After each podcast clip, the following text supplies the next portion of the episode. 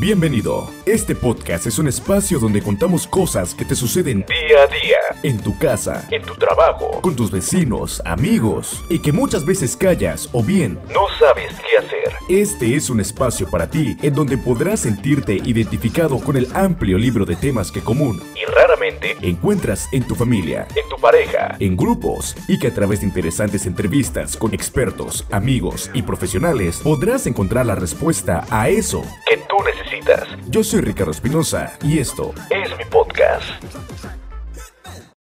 Hola, bienvenidas y bienvenidos a un nuevo episodio y al comienzo de esta segunda temporada de nuestro podcast. Estoy muy feliz, muy contento de continuar este proyecto, el cual, gracias al apoyo de todas y todos ustedes, ha crecido muchísimo desde que comenzó, posicionándose como uno de sus favoritos. Y es por eso que estoy más que emocionado de comenzar esta nueva segunda temporada. El día de hoy, y para este episodio, tenemos una invitada de lujo que nos ayudará a entender un poco más el proceso que todas y todos vivimos a raíz del confinamiento provocado por la pandemia global del COVID-19. Recuerdo que al principio mucha gente bromeaba sobre el tema. Después vino la incertidumbre. ¿Llegará? ¿No llegará? Y si lo hace, ¿cómo afectará a mi país? ¿Cómo afectará a mi familia? ¿Y cómo me afectará a mí? ¿O qué pasará después de que todo esto termine? Y es por eso que vamos a pasar a darle la bienvenida a nuestra invitada y madrina de esta segunda temporada. Ella es psicóloga, tanatóloga, sexóloga y además es locutora en el programa Quito Voz en la plataforma Radio Yucatán. Ella es la doctora Reina Gómora. Doctora, ¿qué tal? ¿Cómo está? Es un gusto tenerla en este espacio. Ay, pues es un gusto para mí eh, ser tomado en cuenta para participar en tu programa felicidades por esta segunda temporada y, de verdad nuevamente muchas gracias por, por tener en cuenta mi, participación. No, al contrario, muchísimas gracias a usted. Y les quiero platicar que yo tuve la fortuna y el gusto de conocer a la doctora Reina en un evento en la jornada de sexualidad que organizó la doctora Emilia Reyes aquí en el puerto de Acapulco y que tuvo invitados increíbles, de lujo. Y la doctora Reina, bueno, pues en el área de tanatología que es su, su verdadero mole, por así decirlo, nos gustó muchísimo su intervención, su taller ni se diga. Así que el gusto y el honor es de nosotros por tenerla aquí. Doctora, acabamos de cumplir una semana del retorno parcial de las actividades en nuestro país, la llamada nueva normalidad, y hoy sabemos que es un cambio muy necesario para evitar un rebrote de esta enfermedad. ¿Qué cree usted que sería lo más difícil para la sociedad al comenzar nuevamente sus actividades? ¿Qué sería lo más difícil? Híjole, es, es una pregunta em, que puede leerse desde muchos lados, ¿no? Evidentemente desde, desde mi área, desde el, desde el área que, más abrazo, que efectivamente es el área de pérdidas y duelos y tanatología, te diré que una de las cosas más difíciles de regresar a, a nuestra nueva realidad es eh, encontrarte con, la, con, con el hecho de que ya no están las personas que antes del confinamiento estaban junto a ti. Los seres queridos que querías volver a ver, que de hecho que teníamos la certeza de que nos íbamos a volver a ver, ¿no? Y ese creo que eh, empieza a ser un, uno de los puntos claves en, en nuestro tema, en, el tema que, vamos a compartir, que estamos compartiendo, porque eh, infortunadamente como, como sociedad, bueno, hoy lo puedo decir a nivel mundial por las respuestas que ha habido, pero específicamente en nuestro país, eh, no hablamos del tema de la finitud, del tema de la muerte, aunque todos sabemos que nos vamos a morir, no es un tema que, que hablemos, que, que lo tengamos como muy consciente, de hecho lo evitamos y preferimos creer que, que no va a pasar, ¿no? Que eso solo les pasa a algunas personas, ¿no? Y como así como, bueno, cuando yo ya sea grande a lo mejor, ¿no? La realidad es que eh, yo he dicho que el coronavirus, el coronavirus nos ha venido a desnudar frente a nosotros mismos a, quienes somos y a nuestras reacciones ante muchas situaciones. Entonces, contestando específicamente a tu respuesta, me parece que ese es uno de los puntos muy sensibles de regresar a, um, a nuestra vida diaria, a nuestras actividades y encontrarnos con muchos cambios. Uno, que quizá las personas que, algunos de nuestros seres queridos ya no están, llámese familia, amigos, conocidos, eh, eh, y los propios cambios sociales que están sucediendo, ¿no? Eh, a lo mejor el trabajo que tenía ya no está, certezas que creía que eran eso, certezas ya no existen, ¿no? Entonces ha sido una cascada de cambios, de pérdidas y con ello pues quizá muchos duelos que estamos viviendo todos, porque aquí a todos nos ha pasado algo. Sí, la verdad que sí, y pues está claro que a todas y todos nos afectó de manera diferente esta situación económicamente, emocionalmente, mentalmente y lamentablemente, como lo mencionó, muchas y muchos vivimos en primera persona la enfermedad, ya sea con nuestra persona que hayamos padecido COVID o con algún familiar, amistades, parejas, Doctora, ¿qué sucede con las personas que muy lamentablemente tuvieron una pérdida debido al COVID? ¿En el proceso de aceptación es igual a cualquier otro caso o existen diferencias en el proceso de duelo? Y si su ser querido no tuvo COVID pero de igual manera falleció en este periodo, ¿sería igual?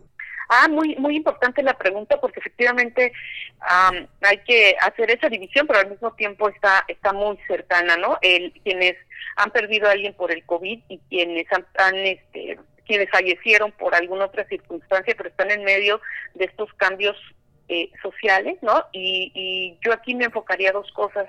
Sí es diferente, es diferente porque hay algo que los especialistas le han llamado eh, eh, duelo de riesgo, ¿no? Es decir, hay circunstancias especiales en, en una pérdida que hacen que, eh, que pueden provocar que un duelo se puede volver un duelo complicado y un duelo complicado pues trae algunas situaciones pues eso de riesgo y por eso le llama duelo de riesgo. Y el confinamiento o el, la situación por coronavirus tiene algunas circunstancias o algunas características eh, que, son importantes tener en cuenta porque justamente son estas estas eh, estos focos rojos que nos dicen cuidado porque aquí pueden ser eh, duelos de riesgo, se pueden volver duelos complicados. Y, y dos características eh, que puedo mencionar ahora, una es que es algo inesperado, está este factor sorpresa que estamos viviendo. En, en, al principio de, de la situación del, del, COVID, al principio que lo empezábamos a escuchar en China, bueno, pues parecía algo que, pues eso, literal, que era muy lejano a nosotros, pero no nos iba a pasar, ¿no? Sí, claro. Conforme se fue moviendo esta situación eh, y llegó a Latinoamérica, entonces eh, fue así como, oh, sí nos puede pasar, pero todavía en medio de mucha incredulidad, ¿no? De hecho, hasta al día de hoy muchas personas siguen creyendo que no existe, ¿no? Lamentablemente, sí. sí, lamentablemente. Entonces, en medio de esta, de este no creer, digamos, eh, existe eh, mayor posibilidad de que si alguien muere de nuestros seres queridos o nosotros mismos vivimos esta situación de, de afectación por el virus, eh, va a ser un factor sorpresa. Sí, porque aun cuando hemos eh, cuando, aun cuando sabemos que está sucediendo no lo hemos querido no lo hemos podido o querido entregar a nuestra a nuestra intelectualidad o a nuestra conciencia entonces si sucede pum, va a ser un, asunto sorpresa eh, y entonces el que sea un asunto una noticia sorpresa una noticia inesperada causa un shock emocional importante a nivel eh, fisiológico, a nivel biológico, a nivel emocional, tiene un impacto muy fuerte. Y entonces, pues nuestro cuerpo, de manera pues biológica, reacciona ante ante este impacto, ¿no? Y dependiendo la estructura y la experiencia de vida de cada quien y las formas como haya aprendido a regular o no su emocionalidad, pues van a ser las maneras como va a responder en este momento. Algunas no son muy favorables y, por eso puede ser muy favorables me refiero para elaborar el proceso de duelo y eso puede ser un factor de riesgo para la complicación del proceso y no poderlo elaborar de una manera eh, productiva, digamos. Otro de los factores importantes de, de riesgo eh, es el que la, el, los duelos son eventos que se sanan con la relación. Los seres humanos somos seres eh, relacionales, es decir, necesitamos vincularnos, relacionarnos con el otro para crecer a partir del otro, eh, espejarnos a través del otro, aprender a través del otro y estar vivos a través del otro, a partir del otro, ¿no? Eh, somos somos seres que necesitamos relacionarnos. Ninguno de nosotros sobreviviría en una isla desierta sano física y emocionalmente, ¿no? He puesto el mismo ejemplo durante muchos años. si me escucha alguien que ya me ha escuchado decir otra vez va a decir el mismo ejemplo, sí, porque es el mejor que encuentro y muy común, ¿no? Es, eh, y es hablar de, como ejemplo de esto, de la película Náufrago, eh, con Tom Hanks, ¿no? este Donde se inventa alguien, se inventa a, a Wilson, ¿no? A su amigo, Si no habla a su amigo Wilson y realmente se vuelve su amigo, porque si no habla con alguien, otra vez, si no se relaciona con alguien, se hubiera vuelto loco, ¿no? Entonces sintió esta necesidad de, y entonces, bueno, se convierte en su amigo, y cuando lo pierde es una pérdida importante incluso, ¿no? Los seres humanos somos eso, eh, tenemos esta necesidad, y en este confinamiento, algunas personas viven solas, entonces, quienes viven solas y pierden un ser, y, muere un ser querido, eh, es otro factor importante porque no hay este vínculo donde pueda relacionarse para reestructurar su interior. Ojo, hace poco, de repente está mucho esta idea de ser independientes y demás, lo somos, lo podemos ser, pero no podemos olvidar que también nos vinculamos y sí necesitamos del otro, somos interdependientes, ¿no? Eh, de alguna manera, ¿no? No codependientes, estoy hablando de un asunto patológico, sino un asunto sano, donde nos, nos relacionamos productivamente con los demás, ¿no? Entonces, eh, cuando si estoy viviendo solo y estoy viendo un evento de este tipo, por supuesto que puede ser un factor de riesgo, ¿no? A veces no solo porque viva solo, ¿eh? puedo vivir con, con mi familia, pues todos quizá estamos afectados por por la misma, no, no quizá, bueno, sí, quizá estamos afectados por la misma situación de la muerte de un ser querido, eh, y todos vamos a vivir el duelo de manera diferente. Algunas personas necesitan aislarse, algunos necesitan acompañamiento, algunos tocan sus emociones, algunos no las tocan, y eso hace que todos nos volvamos como islitas independientes, pero al mismo tiempo necesitamos que el otro esté pero a veces no sabemos respetar. Y a veces no sabemos respetar justo por lo que yo decía al principio, no es un tema que hablemos. Como no hablamos de la muerte, como no hablamos de la finitud, difícilmente conectamos con lo que sentimos y por lo tanto al momento que suceden los eventos reales, a los que les he llamado los momentos de la verdad, pues es muy difícil conectar, pero ya estamos con, con, el momento de estrés. Entonces, se pueden ahí, bueno, realizar, pueden, pueden suceder muchas cosas, ¿no? Pero bueno, ah, dependiendo de la, de, la historia de vida de cada quien, ¿no? Será su respuesta. Entonces, son dos factores, este de el shock, el, el, el factor sorpresa y la falta de relación con el otro, que pueden ser este, dos detonantes para que se puedan volver duelos complicados y a la larga los duelos complicados nos traen verdaderas relaciones de interacción con nuestra vida. Puede causar incluso depresiones mayores e incluso la muerte. Estoy hablando a largo plazo, ¿eh? no estoy hablando inmediatamente. Sí, ya cuando pasa a nivel físico, ¿no? Fisiológico ya. Sí, sí, sí. Entonces, cuando si no es atendido, pues sí se puede complicar, ¿no? Esa es, esa es la clave. Si no es atendido, sí se puede complicar. Entonces, una de las grandes indicaciones que estamos haciendo quienes nos dedicamos a esto es que no, no, no, no se queden con la idea de que pedir ayuda es inadecuado. Al contrario, no tenemos que poder solos necesariamente, ¿no? y ese no es un signo de debilidad, ni mucho menos. Está muy bien tomar una mano solidaria. Hay muchos profesionales ahora que están poniendo sus sus, sus líneas de teléfono o agrupaciones o colegios de psicólogos, la Universidad Autónoma este, Nacional de México, ¿no? Está, está poniendo a servicio de la Facultad de Psicología. Es decir, hay muchas vías en donde podemos tener acceso, incluso gratuito, para poder acompañarnos y manejar nuestros procesos de duelo de manera preventiva y no que pase tiempo y después después tenga que ser un asunto de reparación y eso es más complicado. Entonces, que sí puede ser diferente. Entonces, para contestar a la pregunta de si puede ser diferente, sí, claro, es una situación muy especial y además está sucediendo algo en particular. Eh, si alguien murió por coronavirus, pero me parece que está sucediendo en algunos hospitales por cualquier otra causa, no siempre, porque también me he enterado de casos diferentes, que no, no te permiten abrir eh, la bolsa donde están depositados los restos de, de, la persona que murió, entonces no, no lo identificas, ¿no? sino por fuera están los datos de la persona y entonces se, se puede quedar ahí ese dejo de no sé si era mi familiar, ¿no? Por un lado y por el otro no hay despedida. Entonces es, esos temas son importantes porque algo que ayuda a que el duelo pueda ir poco a poco en su elaboración son los rituales, ¿no? Y hay rituales de todo tipo, no tiene que ser unos en específico, ¿no? Hay diferentes ideologías y, y, formas de, de, vivir los duelos, ¿no? Entonces, estos rituales pues están desapareciendo, no hay, no hay un, un velorio, por ejemplo, ¿no? Que, que muchas veces el velorio permite ser un como un amortiguador emocional, ¿no? Para que poco a poco pueda ir cayendo la información de, híjole, si es real esto que está pasando. Sí, la resignación.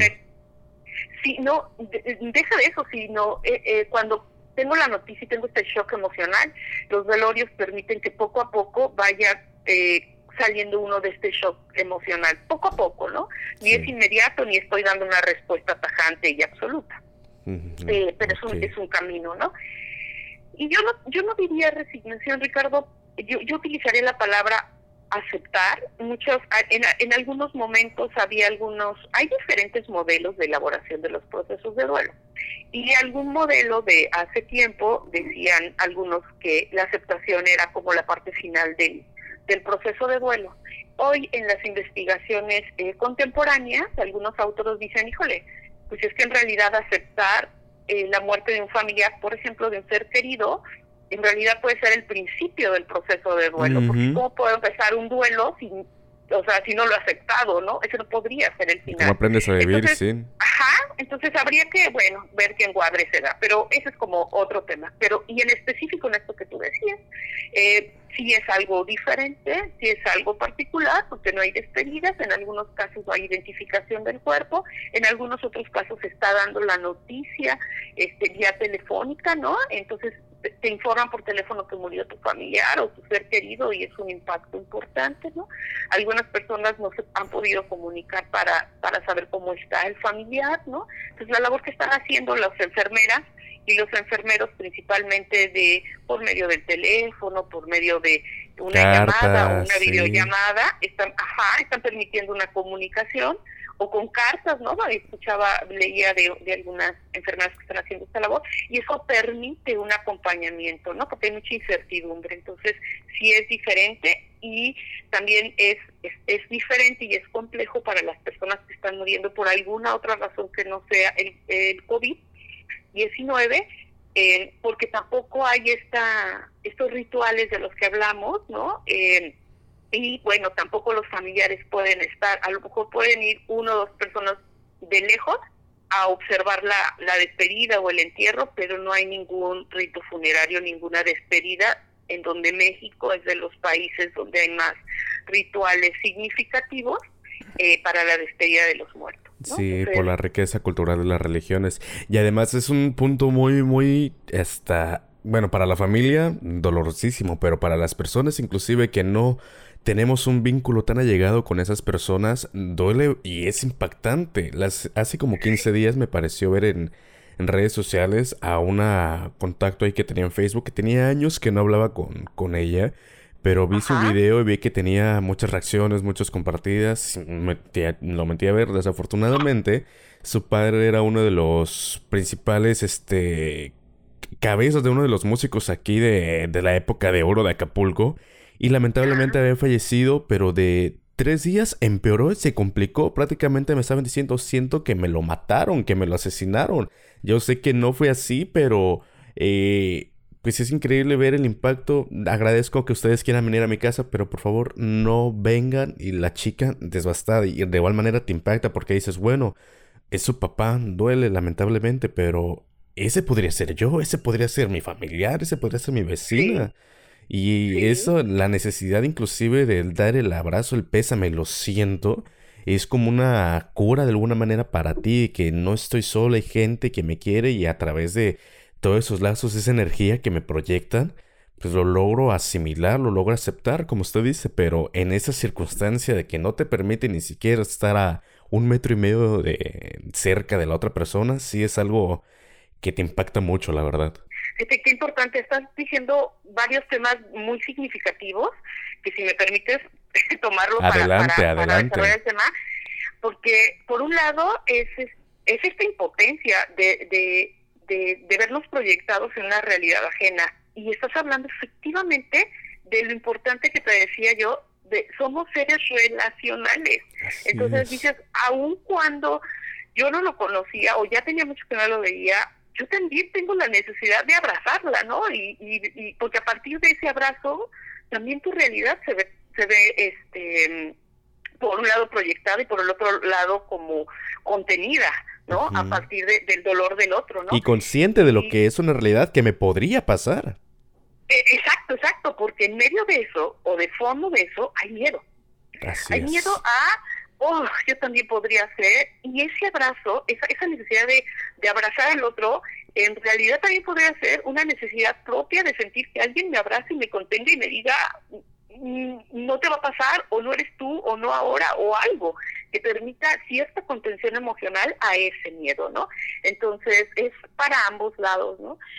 Eh, dices algo importantísimo, nos ayuda para ilustrar lo que estamos comentando de ella en cuanto a eh, dice, siento que me lo mataron, ¿no? Y algo que está sucediendo, porque a nivel social estamos en duelo, ¿no? Y a nivel individual también lo estamos, ¿no?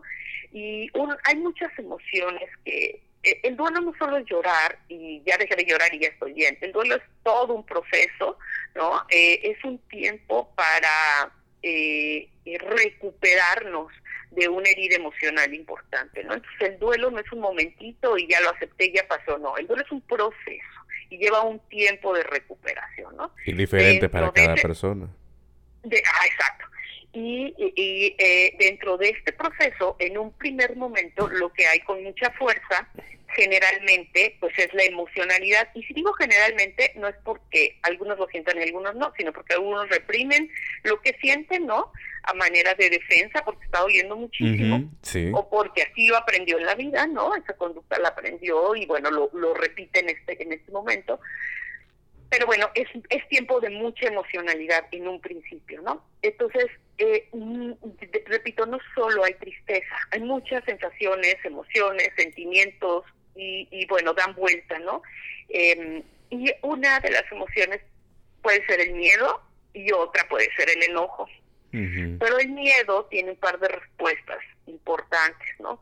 Una respuesta ante un miedo que no es, este, que, que es muy fuerte, pues es el salir huyendo, es una respuesta natural, biológica, de mamífero, ¿no? Sales huyendo este, ante algo que te produce este miedo y a correr, ¿no? Pero otra reacción eh, eh, totalmente biológica ante el, ante el miedo es atacar, ¿no? y, y entonces pues ataco, ¿no? Y muchas incluso de las respuestas que se viven hacia el sistema, de, hacia el personal de, de salud y demás, muy probablemente tengan de fondo miedo, ¿no? Este miedo de, ah, no, y entonces ni siquiera enojo, puede ser también enojo, ¿no? Digo, esto solo lo sabría la persona que lo está ejecutando, ¿no? Pero hablando en términos muy generales, eh, puede ser miedo, ¿no? Porque a partir del miedo también atacamos o nos paralizamos, dependiendo, ya te digo, muchas cosas, ¿no? Eh, y entonces este enojo o esta reacción de, de la persona que comentas de siento que me lo mataron, pues probablemente sí hay una combinación de este enojo, de este miedo, de esta falta de respuestas, ¿no? Y de, pues necesito echarle la culpa a alguien, ¿no? Eh, de esto que está pasando y pues no le podemos echar la culpa al virus porque ni, ni lo vemos, ¿no? Entonces lo, lo, lo tenemos que poner en algún lado, ¿no? Y en este caso, pues me lo mataron, ¿no? Entonces, eh, estas cosas, estamos hablando tú y yo por fuera, pues a lo mejor es, mm, ya pongamos la palabra, eh, la frase menos complicado que quien lo está viviendo, porque no estamos ahí y no tenemos la emocionalidad este, que nos que nos envuelve, ¿no? Entonces podemos verlo de una manera um, explicativa y demás, podemos encontrar opciones, pero quien lo está viviendo es como estar en medio del ojo del huracán. No ve hacia afuera, no ve muchas cosas y, y, pasa todo al mismo tiempo, ¿no? No es tan exacto decir que pasa todo al mismo tiempo, pero es una, una expresión. Eh, y entonces, eh, estas son las personas es importante acompañarlas o que permitan acompañarte, si no en este momento, en algún momentito que permitan para ir encontrando sus propias respuestas, sus propios caminos y la elaboración de todo esto que les está sucediendo, ¿no? A lo mejor ahorita el que no quiera, es a lo mejor, ¿eh? O sea, la respuesta a través solo la tiene ella.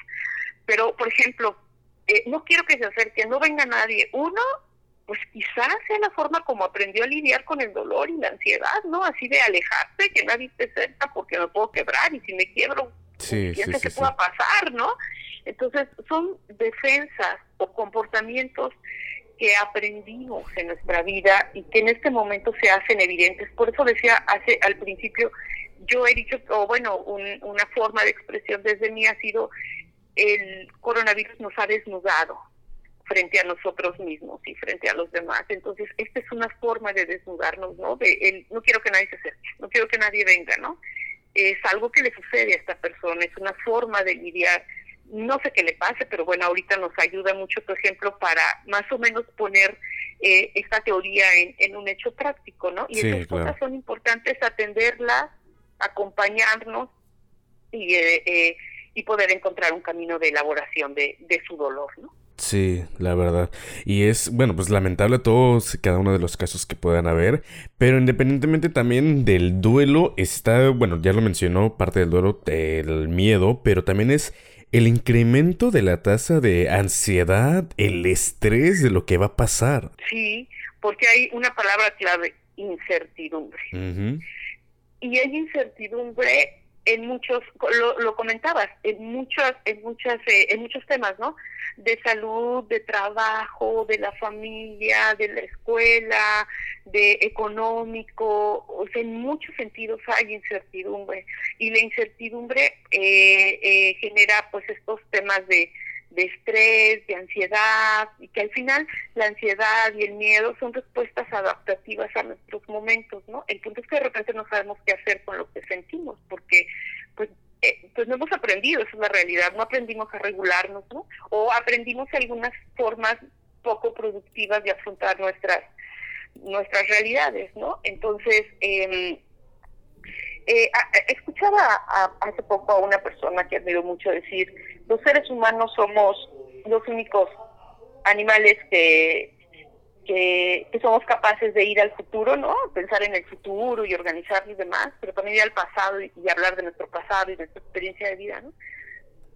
Y, y eso genera justo esta ansiedad, ¿no? Y esta, estas incertidumbres y demás. Entonces él invitaba como una posibilidad que ciertamente no es tan sencilla, pero una posibilidad de vamos a quedarnos en nuestro presente.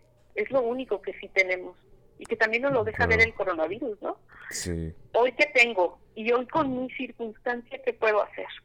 ¿No? A lo mejor podemos pensar a una semana, a final de mes, y no muchísimo más allá, porque si no eso nos genera de más, nos genera más ansiedad, ¿no? Porque pues no podemos pensar en mucho más tiempo, ¿no? ¿Qué, qué puedo hacer hoy? Hoy, hoy y empecemos con las necesidades básicas, ¿no? Hoy que vamos a comer. eh, hoy, que, hoy que sí podemos hacer, ¿no? De aquí al fin de semana, ¿qué sí podemos hacer? ¿Qué sí hay? ¿Qué sí tenemos, no? Eh, ¿Qué necesito? Pues es una gran invitación que en este momento dejo a, a aquí abierto en tu programa. Eh, hoy nos toca voltearnos a y hoy, hoy yo qué necesito hoy qué está bien para mí, hoy qué me hace falta, ¿no? Eh, porque a veces eh, ni siquiera sabemos ni cómo nos sentimos, ¿no? Vamos en el día a día y, y, pues eso hace que sea más difícil quedarnos en el presente, ¿no? Entonces, sí, esta incertidumbre está generando mucha ansiedad y, y, y, mucho estrés, porque al final los vuelos son momentos de estrés, ¿no? Entonces estamos con estrés. Entonces, la, la idea es... Eh, Mm, empezar a, escuchar esto de nosotros y atendernos. Yo creo que es muy importante. La verdad. Y también, de alguna u otra manera, bueno, no todo, no todo es malo. Dentro de la misma, este, el mismo confinamiento, pues bueno, ¿ahora qué hago? Me voy a poner a hacer ejercicio, me voy a poner a dieta, voy a terminar los libros que me compré y nunca he leído, voy a hacer esto, voy a hacer otro. De igual manera creo que tiene que ver mucho de de no sé si la desesperación de querer hacer algo, la misma ansiedad, pero ocuparla de, diferente manera, ¿no? Para algo productivo. Voy a aprender a tocar un instrumento, me voy a meter a tal curso, el acompañamiento también a la distancia y las herramientas que hemos tenido, que tenemos actualmente, ya sea el internet, la tecnología, que se había descuidado de que no quiero que utilices el celular en clases. Ahora utilizas tu celular para tener las clases también. Sí, sí, sí. Eh, pues mira, dividiré en dos puntos lo que acabas de decir. Uno, en, en la tecnología, por supuesto, que es esa mano solidaria el día de hoy para acercarnos a los demás. De hecho, es la única, ¿no? Es nuestra nuestra herramienta para generar un poco este vínculo. Entonces, todo, todas esas personas que están, están o estamos viviendo alguna situación de pérdida, sí, sin mantenernos en comunicación con las personas que nos significan. Y una, una forma, pues es la tecnología, sí tomémosla, sí hagámosla, sí promovamos estos vínculos que, que, nos pueden acompañar. A lo mejor no nos van a visitar, pero a lo mejor puedo eh, enviar un mensaje, a lo mejor puedo hacer una videollamada o una llamada eh, y, y, es una manera de permanecer cerca de, de las personas que están en duelo y o uno mismo pedirlo, ¿no? Así de, oye, podemos hablar, oye, este, me gustaría tener una plática contigo. Eso es atender nuestras necesidades también. Entonces, sí, por supuesto, ¿no? Y algunos que eh, no somos muy, yo no era muy muy afecta, no soy muy afecta a los cursos online a las cosas online, y sin embargo hoy, pues sí son otra forma de, de hacerlo, ¿no? Otra forma de, de acercarnos a, a otras personas que además, lo dices bien, no todo es malo, nos van a enriquecer porque vamos a llegar a otras formas de pensar, lo cual necesariamente nos genera enriquecimiento y otras formas porque no nada más vamos a estar en nuestra región, sino salimos de nuestra región con Internet y eso nos permite enriquecernos, ¿no? Eh, y eso está eh, muy nutritivo. Y la primera parte que decías de hacer algo productivo, eh, tiene sus demoles ese mensaje porque ciertamente algunas personas podrán hacerlo, pero ojo, ¿eh?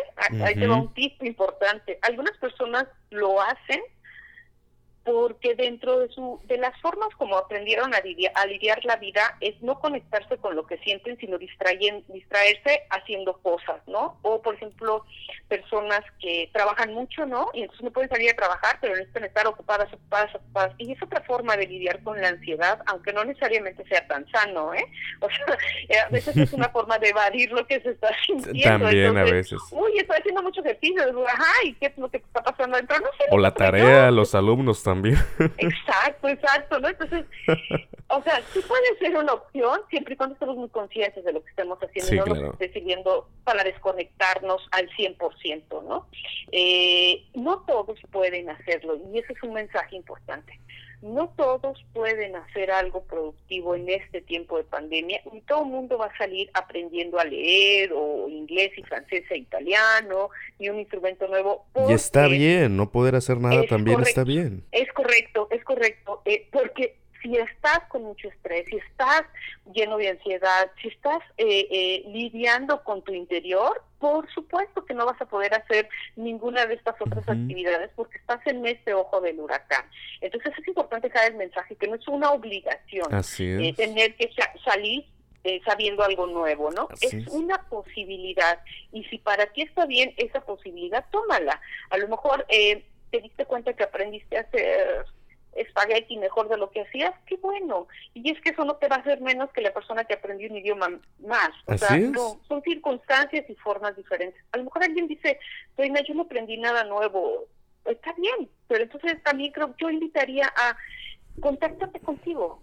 Eh, no, no para que aprendas algo nuevo, sino para conocerte, conocerte así qué necesitas y atenderte. Y así como vas al hospital para atenderte del COVID si te da, pues ven con tu terapeuta o con alguna opción psicológica para acompañarte emocionalmente, ¿no? Entonces es como atendernos también eh, psicológica o mentalmente, como lo podemos hacer de manera física. Y eso también es hacer algo por nosotros. La verdad. Y aquí es una, una pregunta ya así de nivel este de lo de su perfil, este doctora. Usted ha tenido, imagino, personas ahorita durante esta cuarentena. ¿Cuáles son los casos que más más o menos relacionados al COVID han ido? Es ansiedad, es estrés, es duelo, eh, problemas sexuales, inclusive de pareja, que ahorita vamos para allá. Híjole, ha habido de todo, Ricardo. Ha habido de todo. Desde desde intentos de suicidio a mucha violencia, a muchos niveles, ¿no? eh, me parece que nuestro país, podría decir así, aunque bueno, no tenga las, las estadísticas en este momento en la mano, pero nuestro país, al no estar en contacto con su interior y al tener una cultura eh, con, esta, con diferentes niveles de violencia, la violencia se ha convertido en una respuesta eh, para mm, como controlar o mitigar lo que se siente. Entonces, por eso hay muchas respuestas violentas hacia lo que se siente, porque no voy a sentir lo que siento y reacciono, reacciono, ¿no? Eh, con, con episodios de violencia. Entonces, ha habido, eh, al menos los que yo he atendido, que es a lo que me estado dedicando mucho más, más que dar cursos y demás, ha sido una atención personalizada, han sido asuntos eh, de mucha ansiedad y no saber qué hacer con esa ansiedad, eh, que las ha llevado a temas de violencia dentro de casa, fuera de casa, eh, auto autolesionarse, ¿no? Eh, mucha violencia hacia las mujeres eh, y a los niños, ¿no? y, y e infortunadamente muchos padres de familia que se dan cuenta con el confinamiento que no estaban con sus hijos y que no los conocían y que a veces no conocían tampoco su casa, ¿no? Porque todo estaba afuera, ¿no? La, el trabajo, la escuela, las clases de ballet, las clases de natación, la, no sé qué, las no sé qué, no sé qué, y en casa no estaba. Por lo tanto, no había una un acercamiento real. Entonces, esas esos son como, esos son los tipos de casos con los que yo me, me he encontrado en este tiempo. Wow, más que nada, pues es eso, ¿no? Lo más sorprendente, bueno, de la ansiedad, del estrés, los procesos de duelo, inclusive los intentos de suicidio se podrían considerar, pues, mm, es, bueno, es malo de mi parte decir normal, pero se encuentran dentro del contexto, ¿no? De un confinamiento. Pero al fin y al cuenta, este, lo del el que no conoces ni siquiera a tus propios hijos o no sabes por qué tu papá llega tan tarde, incluso también. Yo creo que es eso, el congeniar o seguir este, reforzando los lazos que tenemos dentro de la casa.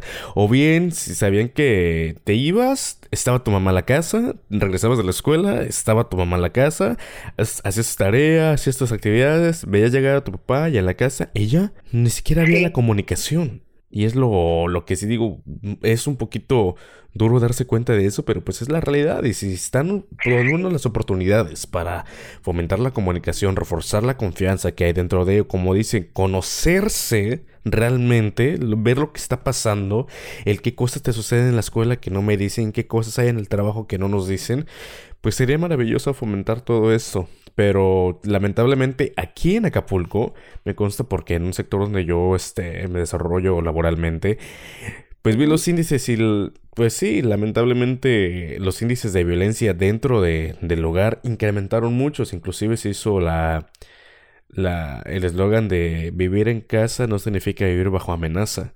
Así que lamentablemente han incrementado. De hecho, la parte del gobierno de aquí de Municipal de Acapulco lanzó el, el programa de Vivir sin Violencia en tiempos de COVID y ha ido evolucionando de qué manera, como hablamos ahorita, de la tecnología, llamadas telefónicas, call centers incluso, hacer videollamadas completamente gratuitas también con las personas y ha, habido una gran cantidad de demanda por parte de, más que nada de, amas de casa, señoras de casa, de hijos incluso que dicen, ¿sabe qué? Apoya a mi mamá, se quiere quedar callada y poco a poco se han integrado muchas familias, muchas familias y afortunadamente se ha habido progresos positivos significativos.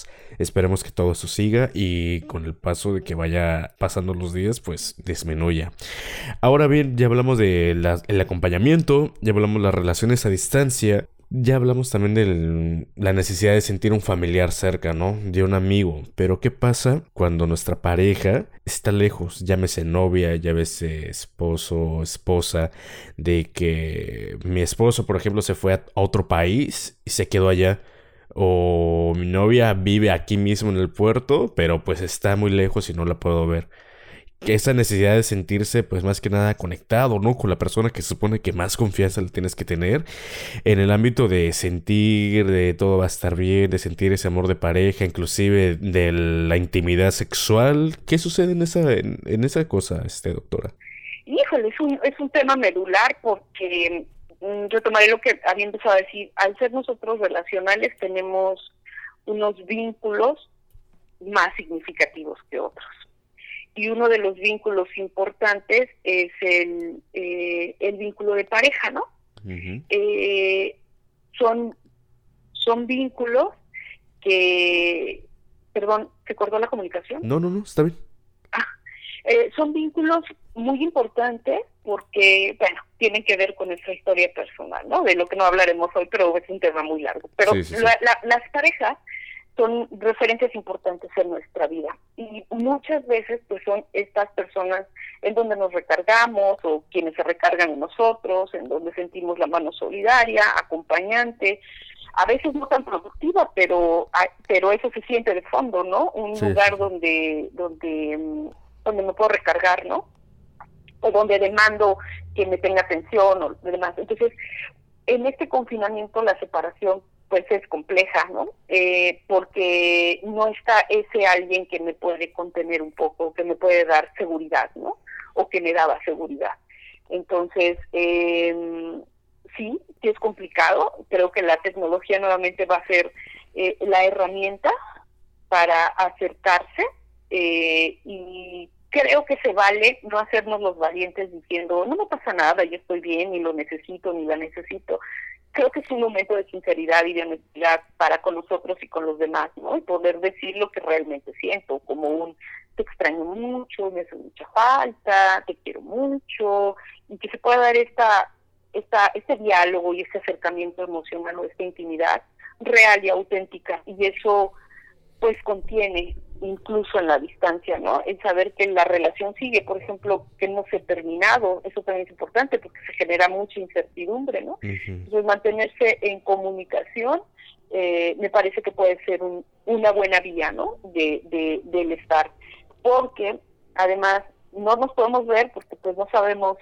con quiénes más han estado las las parejas, ¿no? Algunas parejas sí han estado en confinamiento y bueno, se pueden encontrar en algún momento pero algunas otras no. Entonces, no te puedes acercar con facilidad porque sientes que puedes contagiar a la persona que, que quieres, ¿no? Entonces, ciertamente a nivel emocional suceden cosas, ¿no? Pueden suceder muchas cosas o incluso puede suceder esto mismo de ya no regreses, estoy enojado o estoy enojada y, y o este miedo que también sirve para atacar, que puede ser para atacar o puede tener esta reacción de ataque y pueden venir pleitos, o sea, no necesariamente es algo nutritivo, también pueden haber muchos problemas, sí, sí, sí, estamos en estrés, y lo que va a ser evidente es si la pareja está fuerte y estable o es una pareja que ha tenido problemas y se están haciendo evidentes en el tiempo del confinamiento. Sí, la verdad. Y pues más que nada, eh, ahorita lo que, bueno, me ha tocado ver es que es el incremento de los celos, ¿no? De alguna u otra manera que es comúnmente de que estás hablando con otra chica, estás hablando con otro chico, pero hasta qué punto llegan esas conversaciones. Yo creo que es algo que de alguna u otra manera genera pues también pues la incertidumbre en, la otra persona, en la otra, en la otra parte de la pareja. Lo que pasa es que eso sucede porque ya existía, Ricardo. Solo ahora se hace evidente y como si tomara mucha fuerza. A lo mejor antes decimos, podríamos haber dicho en este ejemplo que estás poniendo, no, no, es que yo no era celoso pues a lo mejor no lo habías expresado, pero sentías inseguridad. Sentías, ok. Eh, y ahora con el confinamiento, digamos que toma fuerza esa inseguridad, ¿no? Y se manifiesta de maneras diferentes, y a lo mejor ahora sí. Del otro lado, en este mismo ejemplo que dices, a lo mejor era una persona que ya hablaba con otras personas, pero no lo no lo compartía o no lo decía, sino se lo guardaba. Y ahora pues se hace evidente que sigue hablando con otras personas. Yo lo que creo es que el confinamiento ha sacado a la luz muchas cosas, ¿no? Eh, si era una pareja fuerte y sólida y me importa, lo que voy a hacer es, es acompañarte para que te sientas seguro o segura. Es decir, si noto que estás celoso y demás, voy a compartir, eh, voy a voy a acercarme a ti, voy a hacer lo que esté en mí para que tú te sientas tranquilo. Tu tranquilidad no depende de mí, pero puedo acompañarte a que te sientas tranquila. Es decir, si te pido, oye, ayúdame a, márcame las noches para saber que llegaste bien, que ya estás tranquila en casa, y si no lo hago, no solo es una falta de consideración, sino podría ser incluso una muestra de desinterés real, pero no lo digo. Y entonces de ahí se genera un problema. Entonces, por eso decía que es muy importante que este sea un buen momento de ejercicio de honestidad. ¿Por qué no, por qué no le llamas? No, pues es que no me interesa, tengo flojera, me gana el sueño. Dicen por ahí que cuando alguien nos importa, deseamos que el otro esté bien, ¿no? Y una manera de ofrecerle bienestar es eh, comprender esto, que no depende su bienestar de mí, pero puedo contribuir a que esté bien. Y si una llamada o un mensaje contribuye a que estés tranquilo y estés en paz, y más en estos tiempos que no hay otra forma, voy a ser considerado, considerada contigo. Y eso es una demostración de afecto, de amor, de que me importas. Sí, claro. Si no lo hago, pues quizá el mensaje sea contrario, ¿no? Ok. No, pues bueno, de estos temas se pueden desprender hilos de inmensos temas tan largos, tan completos y tan incomplejos como otros, pero lamentablemente no tenemos mucho tiempo. Doctora, más que nada, pues agradecerle por su tiempo, por su espacio y quisiera que a toda nuestra comunidad le mandara un mensaje este, de lo que usted considere que debe de fomentarse ahorita en esos tiempos y más en esta nueva normalidad. Pues gracias por el espacio, gracias por el tiempo. Eh, y mi mensaje para, para todos, primero a Acapulco, decirles que hay un vínculo muy importante de mí para allá. y para todos los demás, pues creo que es un gran momento para conocernos. A partir de conocernos a nosotros mismos podemos generar mejores formas de vida con los demás y con nosotros mismos. Entonces, quizá no salgamos como con mil actividades nuevas, pero quizás sí sea un muy buen tiempo para acercarnos a nosotros mismos. Eh, unos momentos de honestidad profunda podría ser una buena idea. Ok, muchísimas gracias doctora. ¿Dónde pueden encontrarla? Porque tenemos gente que también nos escucha de Mérida. Ahí este su programa de Aquí tu voz, ¿en dónde lo pueden sintonizar? Eh, aquí tu voz eh, se transmite vía internet y me pueden localizar en, en ahorita en Facebook, eh, en una página que se llama Duelo y Crecimiento, en Instagram, en reina.gomora y en Facebook como Reina Gomora. Por ahí nos comunicamos. Excelente. Pues doctora, muchísimas gracias una vez más. Es un honor y un placer el haberla tenido aquí con nosotros como nuestra madrina de la segunda temporada. Esperemos que próximamente vuelva este, con otro tema diferente. Yo sé que a toda nuestra comunidad, a todos nuestros seguidoras y seguidores les va a gustar mucho este episodio. Y simplemente volver a recargarle el agradecimiento y toda la admiración de un servidor hacia usted. Y muchísimas gracias, la verdad. Muchísimas gracias, gracias. Y bueno, ahora que soy madrina, después me tocará llevar el, espumoso para brindar. Excelente. Quedamos pendiente con eso cuando, oye, la famosa frase de cuando todo esto pase. Exactamente. Muchísimas gracias. Muchísimas gracias a usted, doctora. Y muchísimas gracias a ustedes también que estuvieron al pendiente durante toda la promoción que se le dio a este episodio. Todas las publicaciones, pendientes ahí en cualquier información, compartiendo, comentando y difundiendo. Mil, mil gracias en verdad. Que yo te quiero invitar a que me sigas en mis redes sociales. Me encuentras como Ricardo Espinosa o bien arroba soy Ricardo Es. Recuerda que me encuentras en Facebook, Twitter, Instagram, YouTube y en Spotify. Quédense al pendiente porque en estos días estaremos dando a conocer quién será nuestro siguiente invitado o invitada para el segundo episodio de esta nueva temporada. Nos escuchamos el próximo viernes. Cuídense mucho y que Dios los bendiga. Hasta la próxima.